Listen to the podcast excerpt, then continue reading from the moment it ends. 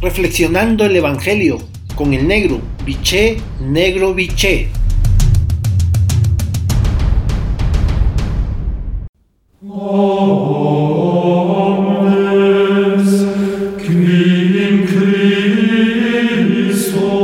Buen día hermanos y hermanas. Hoy el Evangelio de Lucas en su capítulo 5 versículo del 33 al 39, la frase central es la siguiente. Nadie pone vino nuevo en odres viejos. En el judaísmo de tiempo de Jesús, el ayuno, la oración y la limosna eran prácticas religiosas fundamentales.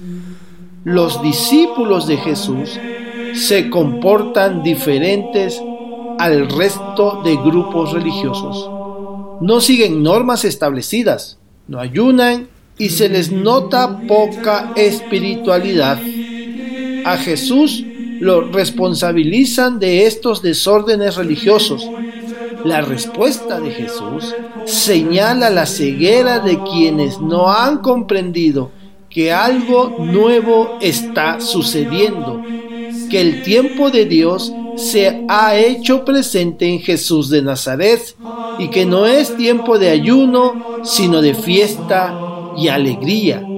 A los escribas, los fariseos y hasta los discípulos de Juan les cuesta desprenderse de las antiguas prácticas religiosas. Prefieren añadir nuevos ritos y oraciones a la vieja tradición judía. Jesús, en cambio, hace nuevas todas las cosas. Hay que renovar no solo las prácticas exteriores, sino la fe y las actitudes interiores. El rostro del cristianismo en el mundo de hoy es triste y envejecido.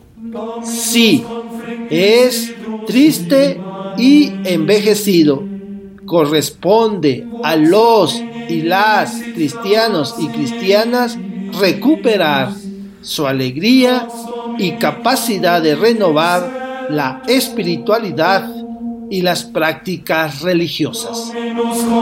Por lo tanto, para tu reflexión de esta mañana tarde, tomándote el tiempo necesario y el silencio que requieres, la pregunta es, ¿cómo celebras tu práctica religiosa hoy en día?